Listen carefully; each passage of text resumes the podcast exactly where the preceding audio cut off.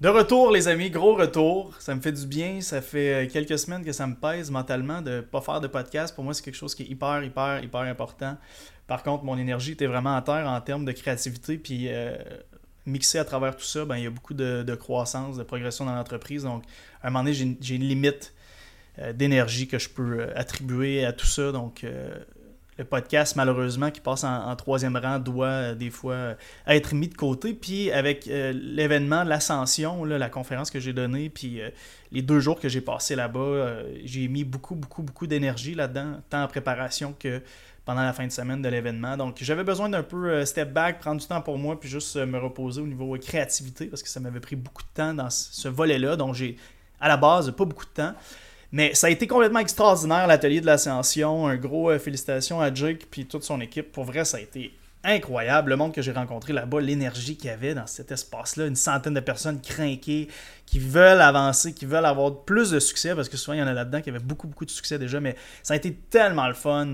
Je sais pas si je vais avoir le droit de publier la conférence, mais je vais demander à Jacob si j'ai le droit, peut-être de façon audio, je sais pas qu'est-ce qu'il va me laisser faire, je vais lui demander. J'aimerais vraiment ça, je pourrais la mettre en épisode une belle première expérience pour moi, j'en avais jamais fait, donc ça a été euh, super, super le fun. Et euh, l'an prochain, quand Jacob va organiser l'atelier de l'ascension, je ferai tirer des billets sur le podcast parce que pour vrai, si vous écoutez mon podcast, vous triperiez solide à être là-bas. Fait que euh, je vais acheter des billets à Jacob, j'en ferai tirer dans le podcast l'année prochaine. Je pense qu'il voulait avoir jusqu'à 200 personnes l'an prochain, il voulait doubler. Puis j'espère qu'il va le faire parce que pour vrai, ça a été extraordinaire. Donc je, lève, je lui lève mon chapeau. Aujourd'hui, on parle de croissance d'entreprise et les problèmes moi, que j'ai vécu, puis les grosses différences que j'ai vues entre 0 à 1 million, 1 à 10 millions et 10 euh, à 23 millions où on en est aujourd'hui. Et on continue de croître. Donc les défis sont extrêmement différents et je veux vous en parler aujourd'hui pour que vous vous préparez de la bonne façon et que ce soit plus facile pour vous dans votre croissance. Donc, sans plus attendre, on en parle maintenant.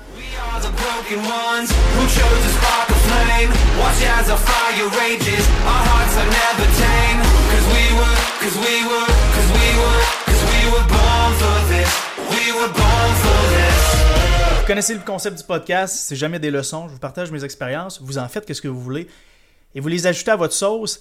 Et aujourd'hui, je veux parler des défis de croissance de 0 à 1 million, de 1 à 10 millions et de 10 à 23 millions où nous en sommes aujourd'hui, les plus grandes différences que j'ai vues et les trucs que j'aurais aimé faire pour éviter de courir après ma queue à ce moment-là.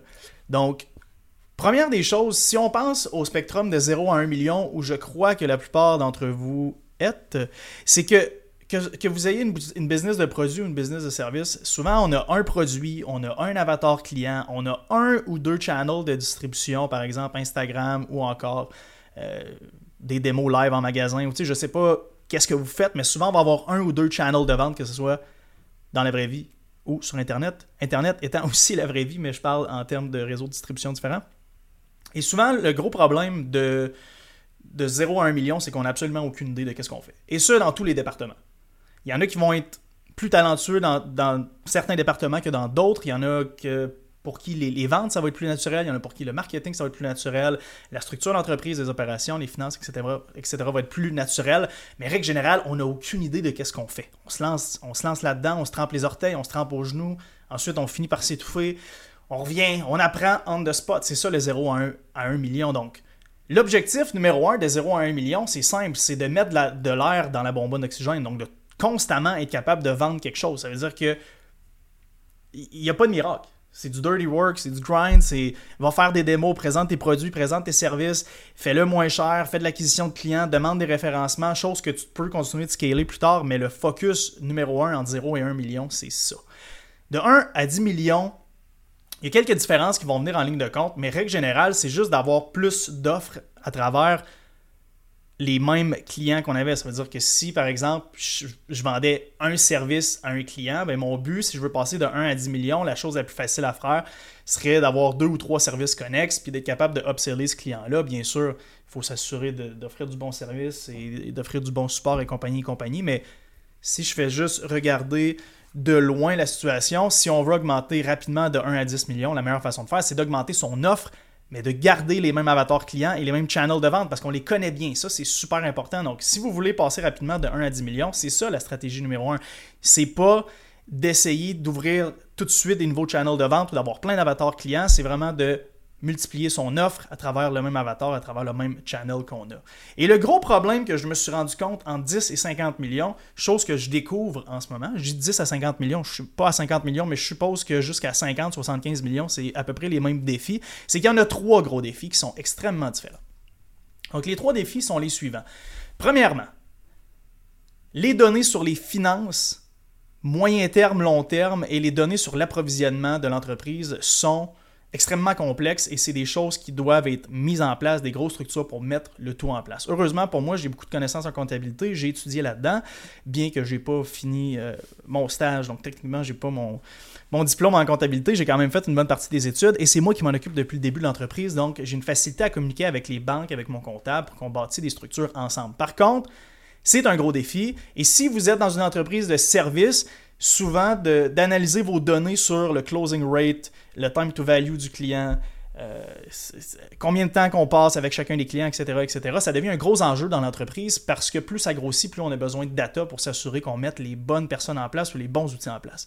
Gros problème numéro 2, c'est le partage d'informations, des documents à l'interne, extrêmement complexe parce que là, nous, passant de, je ne sais pas moi, 7 employés à 25 en ce moment, il y a de l'information qui doit se partager entre tous et des, documents à l'interne qui se perdent parce qu'ils sont sur des disques durs externes, ils sont sur des ordinateurs de quelqu'un, ils sont dans un Dropbox, l'autre utilise Google Drive. Donc, tu te rends compte que là, il y a beaucoup de problèmes parce que chaque personne travaillait à sa façon à travers l'entreprise. Et là, maintenant, plus on grossit, plus on a besoin de tout le monde. Le partage d'informations devient extrêmement complexe. Donc ça, je me, suis, je me suis rendu compte que c'était un autre gros problème de croissance. Et la troisième chose, c'est la répartition des tâches et le partage de connaissances. Là, je, je parlais de partage d'informations. Maintenant, je parle de partage de connaissances et répartition des tâches à l'intérieur de l'entreprise. Ça, c'est un autre volet qui est complètement différent. Donc, par exemple, maintenant, avec 25 personnes, on peut être 7, 8 à travailler sur un projet quand, dans le temps, on était une ou deux personnes, où là, c'était beaucoup plus facile. Mais là, le problème, c'est qu'on a les mêmes mauvaises habitudes qu'on avait à une ou deux personnes, qui maintenant vient amplifier un problème quand on est 7 ou 8, parce que tout le monde travaille à sa, façon particulière à l'intérieur d'un même projet. Donc, apprendre à tous travailler en équipe. Fait ça, c'est les, trois gros défis que, que, moi je vis en ce moment euh, au chiffre d'affaires qu'on fait et où on s'en va. Donc, pour faire un petit recap rapide, donner des finances et de l'approvisionnement. Si vous êtes en service, ça va être analytique, souvent sur euh, le service à la clientèle, euh, la vitesse que vous êtes capable de livrer votre value au client ou encore le temps que vous passez à closer des calls ou le temps que vous perdez avec les calls que vous ne closez pas, etc., etc. Partage d'informations et de documents à l'interne, extrêmement problématique. Répartition des tâches et partage de connaissances, un autre volet extrêmement problématique.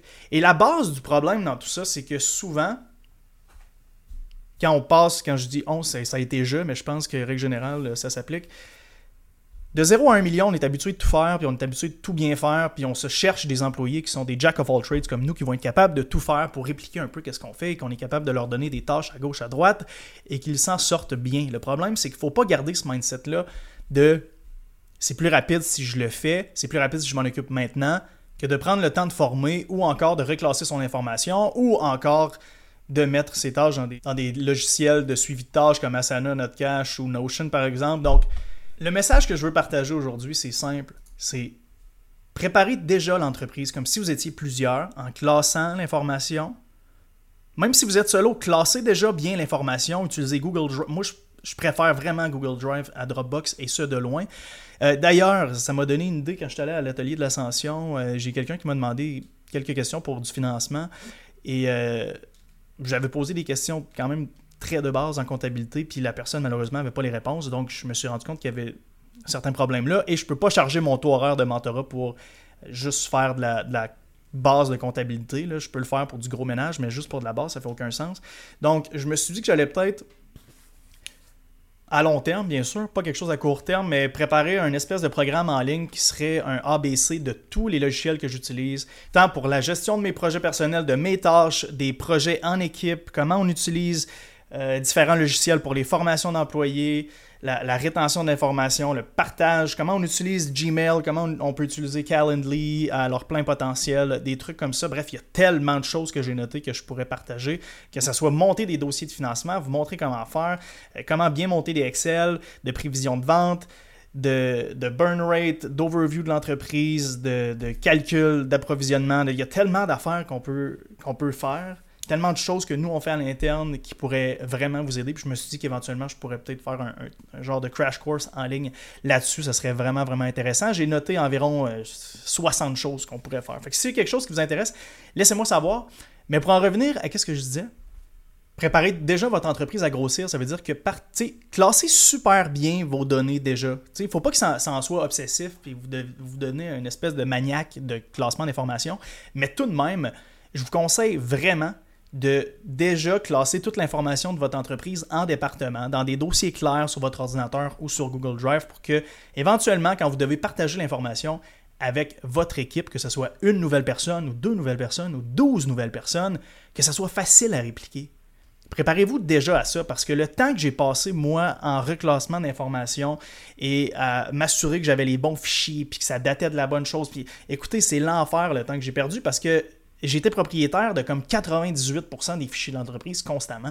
Fait que ça faisait aucun sens. Donc, assurez-vous tout de suite, mon conseil numéro un, c'est classer l'information comme si vous étiez plusieurs déjà. Ça va être beaucoup plus facile quand vous allez vous mettre à embaucher des gens, à embarquer du monde dans votre aventure.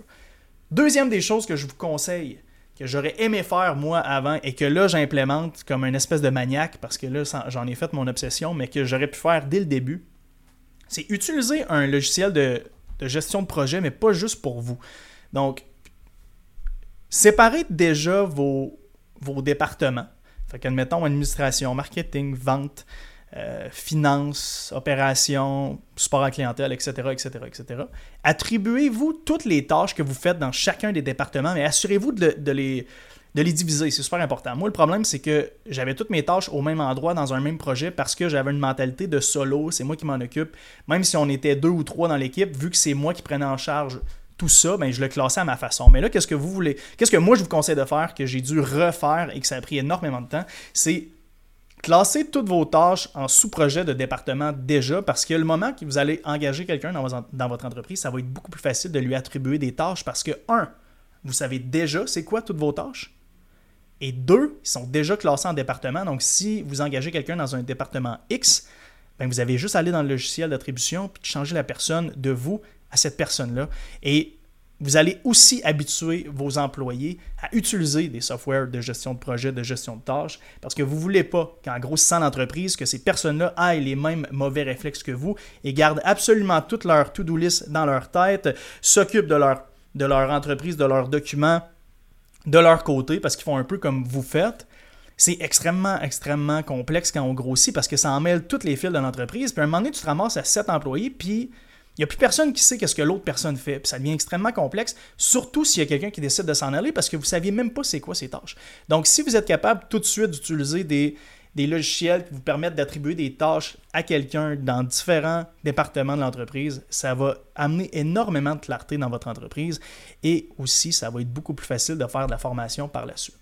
Je ne veux pas me lancer dans tout ce qui est données quantitatives, qualitatives, etc. parce que ça prend trop de visuels puis je pense qu'en podcast ça fonctionne, ça fonctionne plus ou moins, mais tu sais, ce que je vous ai dit, c'est extrêmement, extrêmement important. Si vous êtes capable de mettre ça en place maintenant, d'agir comme si vous étiez déjà au prochain level, d'agir comme si vous aviez déjà cinq fois plus d'employés que vous en avez en ce moment, même si vous êtes solo.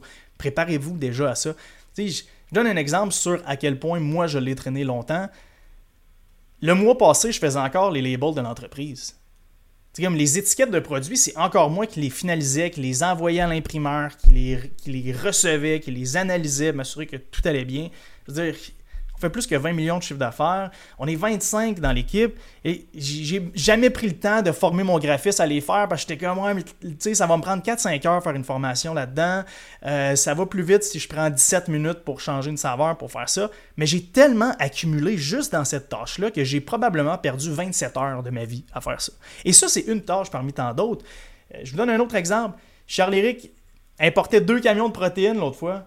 Ça lui prenait une déclaration de l'importateur. Je l'ai jamais formé là-dessus. J'ai jamais partagé mon document. J'ai jamais fait de formation là-dessus. Fait que j'étais comme, ben oui, man, c'est pas trop. Gars, écoute, envoie-moi ta requête, je m'en occupe par email. Là, le problème, c'est qu'il y a deux personnes qui perdent leur temps. Charles-Éric attend après moi. Puis moi, ben, c'est pogné dans mes, dans mes tasks à quelque part, fait que ça m'ajoute du stress, ça m'ajoute quelque chose à faire. Je sais qu'il dépend de moi, puis l'affaire, c'est que ça devient des tâches urgentes parce que notre broker, il en a besoin de ce document-là, donc ça vient tout fucker ma journée. Lui, ça vient le ralentir. Tout ça parce que j'ai jamais pris le temps de, faire une grosse formation sur les douanes. Et ça, c'est une, une autre chose parmi tellement d'autres. Fait que, essayez de décrocher du, de l'espèce de mindset de ça va plus vite si c'est moi. C'est plus facile si c'est moi. Oui, une fois de temps en temps, ça peut arriver, mais pour vrai, qu'est-ce que je vous conseille et qu'est-ce que j'ai commencé à faire en ce moment, c'est que quand je fais ma planification de tâches, je classe mes tâches. Avant, je classais mes tâches en trois choses croissance, structure, réparation. Et ça, j'en ai parlé dans ma conférence à l'atelier de l'ascension de Jacob. Maintenant, je les classe en quatre choses croissance, structure, réparation, encore, les mêmes trois volets mais j'ai ajouté un volet qui, qui est ne pas faire. Ça veut dire que s'il y a une tâche qui apparaît dans ne pas faire, je dois absolument attacher tout de suite une tâche de structure qui vient ajouter une formation à cette tâche-là pour qu'elle se répète jamais dans mon horaire. Fait que là, c'est quelque chose de nouveau que j'ai implémenté qui, je crois, va avoir un, impact positif incroyable, surtout sur les trois prochains mois, parce que là, je suis comme en mode obsession de structure. Et ça va être payant pour l'entreprise parce que l'automne arrive, puis ça va être la grosse période. Donc, comme j'ai dit à l'équipe, cet été, on est en mode structure, on est en mode analyse, on est en mode partage d'informations. Et quand on arrive en septembre, tout le monde travaille dans la même unité, sur les mêmes disques durs, etc. etc. Donc, c'est super important, guys. Qu'est-ce qu'il faut retenir de ça? Même si vous êtes juste un one-man army en ce moment, agissez comme si vous étiez 10, partagez votre information comme si vous étiez 100. C'est super important, ça va être extrêmement payant. Si vous aimez le podcast, s'il vous plaît, allez sur Balados. J'ai oublié de le dire pendant l'épisode, mais 5 étoiles, un commentaire écrit, ça prend deux, Excusez-moi, je me sens enfargé. ça prend 17 secondes de votre temps. Pour vrai, faites-le. Si vous êtes sur Spotify, vous allez sur l'image de mon podcast, jusqu'en haut, premier épisode, mettez un petit 5 étoiles. Prends deux secondes. Pour vrai, le podcast, c'est gratuit. Ça va continuer de l'être. Je le fais par plaisir de partager, par amour de partage. Mais s'il vous plaît, c'est comme mon pourboire. Un partage sur Instagram ou un commentaire écrit, un 5 étoiles, quelque chose. On se dit à la prochaine. Je vous aime.